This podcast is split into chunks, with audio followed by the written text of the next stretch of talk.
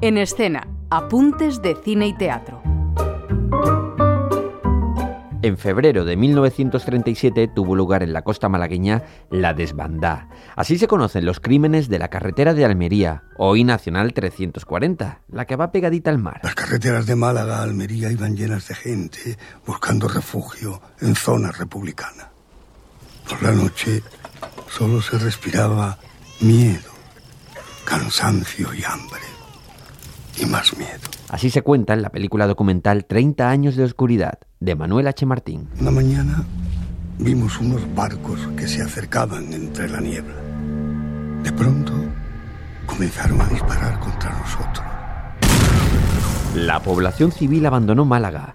150.000 personas marchaban en éxodo y caminaban con lo poco que podían cargar a sus espaldas por una carretera, un angosto y polvoriento camino entre Málaga y Almería que se llenó primero de seres indefensos, después de sangre y muertos. Había decenas de cuerpos por todas partes, la mayoría de niños y mujeres.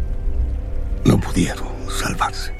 Entre 3.000 y 15.000 personas murieron acribilladas y bombardeadas desde mar y aire por tropas franquistas y aliados italianos. Estábamos ya todos acostados cuando llamaron a la puerta a un vecino y empezaron a decir que vienen, que vienen, que ya vienen los moros, que vienen los moros, que vienen cortando los pechos a las mujeres, a las mujeres y matando a la gente joven. Así que vamos a correr, vamos a correr. Entonces mi tío fue, sacó el carro de donde lo tenía y lo preparó y fue cuando empezamos la marcha. Y entonces todas las familias de Málaga que ya conocían por los comentarios de los que refugiados que venían de Cádiz, de la línea, de Huelva, de Sevilla, y de todo eso venían refugiados porque ahí ganó el movimiento rebelde. Y entonces ellos contaban las barbaridades que en los pueblos hicieron, hicieron los moros y por qué se iba la gente. Coño, se iba la gente porque no querían morir, porque estaba toda la gente asustada de, de lo que hablaban la gente, que vienen los moros, que vienen matando. Tiraban con las ametralladoras también. De los cañones, nos tiraban con ametralladoras. Pero yo cuando vi a los muertos en la carretera, mi misma madre me decía, ay, ¿será tu padre? Un crimen. Testimonios que fueron recogidos por el programa Tesis de Canal Sur Televisión. El alemán Bertolt Brecht escribió Los fusiles de la señora Carrara. Digo, es que está hablando de Andalucía. Empecé a, a rascar, a ver qué es lo que había pasado. Cuando hace dos años empezamos con Troyanas, empezamos a hablar de refugiados. Y cuando empezamos a hablar de refugiados, yo me acordé de Brecht y me acordé de, de, este texto. Sebastián Sarmiento, director de la compañía La Imprudente. Brecht escribe la obra en cuanto escucha hablar de ello y estrena en octubre. Los fusiles de la señora Carrara al final de lo que, de lo que habla es de, de una madre que tiene miedo, que no quiere que sus hijos vayan al frente, que cree en el discurso de si no haces nada, si no dices nada, si te quedas callado, no te va a pasar nada.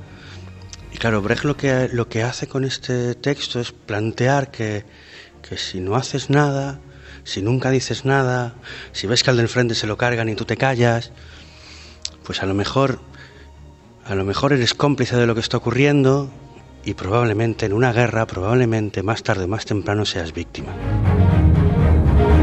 Para mí no es muy diferente a lo que sucede hoy.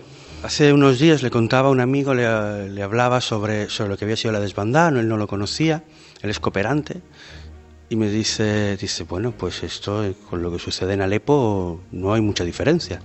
Entonces le decía eso, digo, es que verás, la historia se va repitiendo, la, vamos repitiendo, no hacemos nada para evitar que se repita, y por eso un texto como Los fusiles me parece que tiene tanta vigencia porque creo que es importante tomar partido, porque creo que es importante posicionarse y porque creo que es importante tomar conciencia de lo que de lo que supuso la desbandada, de que eso sigue ocurriendo y al final es importante contar estas historias. Una obra de teatro, Los fusiles de la señora Carrar, de Bertolt Brecht. Se llevó a las tablas por la compañía La Imprudente. Escuchábamos a Sebastián Sarmiento.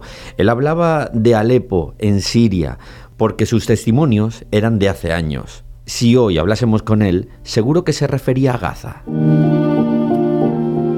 Tenéis más información acerca de este montaje y de otras propuestas de cine y teatro en nuestra página web en rtve.es barra la sala. Daniel Galindo, Radio 5, Todo Noticias.